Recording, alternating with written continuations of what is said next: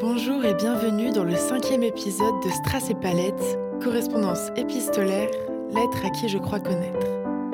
Des sons venus de l'éternité.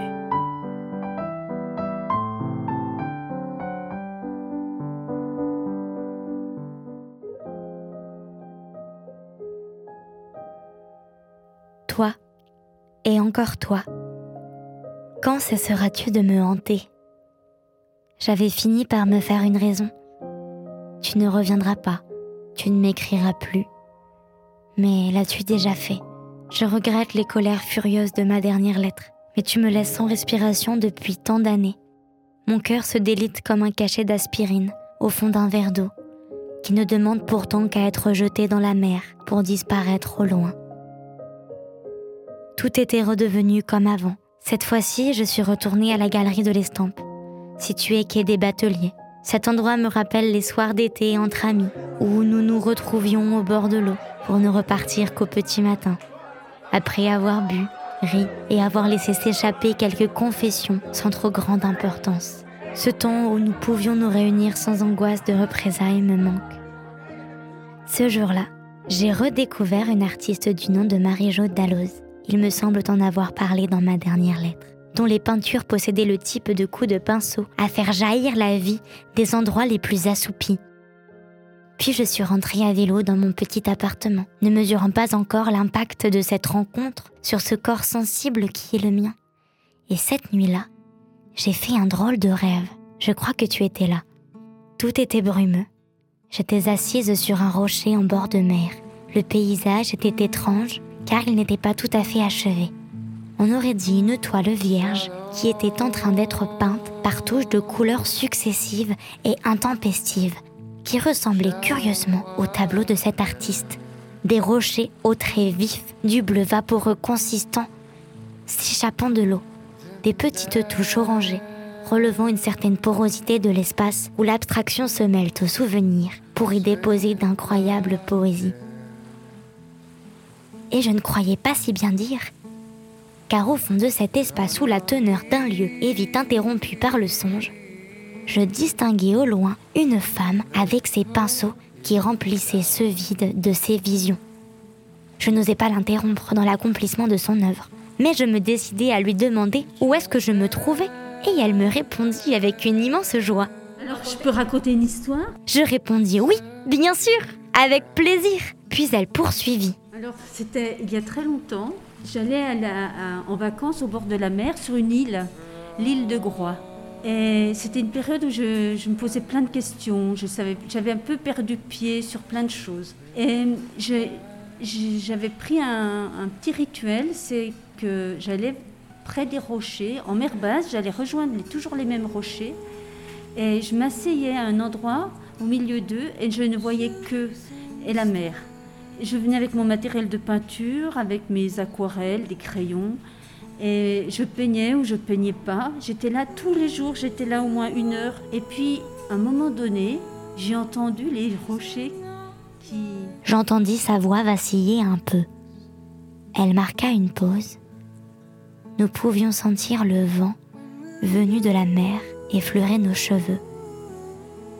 Les pieds dans l'eau, nous pouvions nous délecter de ce silence. Puis, elle reprit en me confiant ceci. J'ai entendu les rochers qui, qui émettaient des sons qui venaient des profondeurs de, de, très très loin, des sons qui, qui venaient de, l'éternité, quelque chose comme ça, mais d'une profondeur incroyable. Et, et ça m'a beaucoup ému, c'était dingue, ce qui m'arrivait. Mon cœur se resserra. Je sentis de petites gouttes chaudes ruisseler le long de mes joues. Marie-Jo me regardait avec un sourire bienveillant. Nous pouvions nous comprendre sans même nous parler. Elle prit l'un de ses pinceaux, le trempa dans sa palette et avant de déposer une nouvelle touche de peinture sur cette toile, elle me regarda d'un air accompli et dit et, ces rochers c'est comme s'ils me donnaient une réponse. Et là, toute ma peinture part de cette réponse-là. À ces mots, Le paysage de mon rêve se mit brusquement à se transformer. Les rochers, le sable et la mer se mirent à s'étirer vers le haut et de grands traits vifs se mirent à jaillir sur le sol pour dessiner une forêt. Mais pas n'importe laquelle. Je me retrouvais dans un nouveau recoin de cette immense toile. Je ne comprenais pas tout ce qui était en train de se passer. Après tout, j'étais dans un rêve.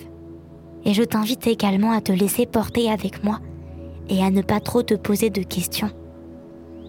Marie-Jo était toujours là. Et côte à côte, nous nous sentions si minuscules au milieu de cette grande forêt. À peine ai-je eu le temps de l'interroger sur ce nouvel endroit qu'elle évoqua un de ses souvenirs d'enfance qui nous avait conduits ici. Je suis née dans un petit village. Et, au fin, mais quand j'étais petite, mais ma sœur, elle me disait toujours, euh, ben, après le chemin, quoi, au bout du chemin du village, on, est on arrivait au bout du monde. Plus je grandis, me disais-je, et plus je me retrouve à penser, parfois, que les réponses à nos interrogations les plus fortes se trouvent dans notre enfance, en interrogeant notre nous, si soluble venu du passé. Puis, elle me dit cette si jolie phrase qui ne m'a pas quittée depuis ce jour et que je garde dans un petit coin de mon cœur. Et je peins pas la forêt, je peins avec la forêt. Je pris alors le temps de respirer avec cette forêt, de ne faire qu'un avec elle. Je fermai les yeux, puis au moment où je les rouvris, je crus voir ton ombre. Je sentis ton souffle se déposer lentement sur mon visage, comme autrefois. Et j'en fus toute chamboulée. Marie-Jo me regarda l'air sereine et me dit ceci.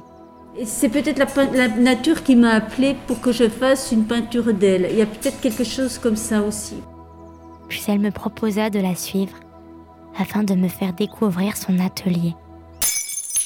Non, Marty Oh, pardonne-moi. Je ne pourrai pas finir mon histoire aujourd'hui. Le chat vient de renverser tout ce qu'il y avait sur la table je reviendrai au plus vite vers toi. Et si tu te rends dans la forêt, il y a une légende qui raconte que si tu serres un arbre dans tes bras, en pensant à quelqu'un, et elle recevra ton message. Et je crois que j'attends toujours le tien. Je t'embrasse. À bientôt.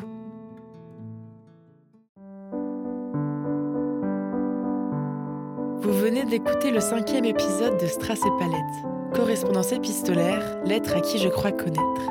Vous pourrez retrouver les œuvres de Marie-Jo Dalloz à la galerie L'Estampe à Strasbourg, ainsi que sur son site internet dans la barre de description. À bientôt pour un nouvel épisode.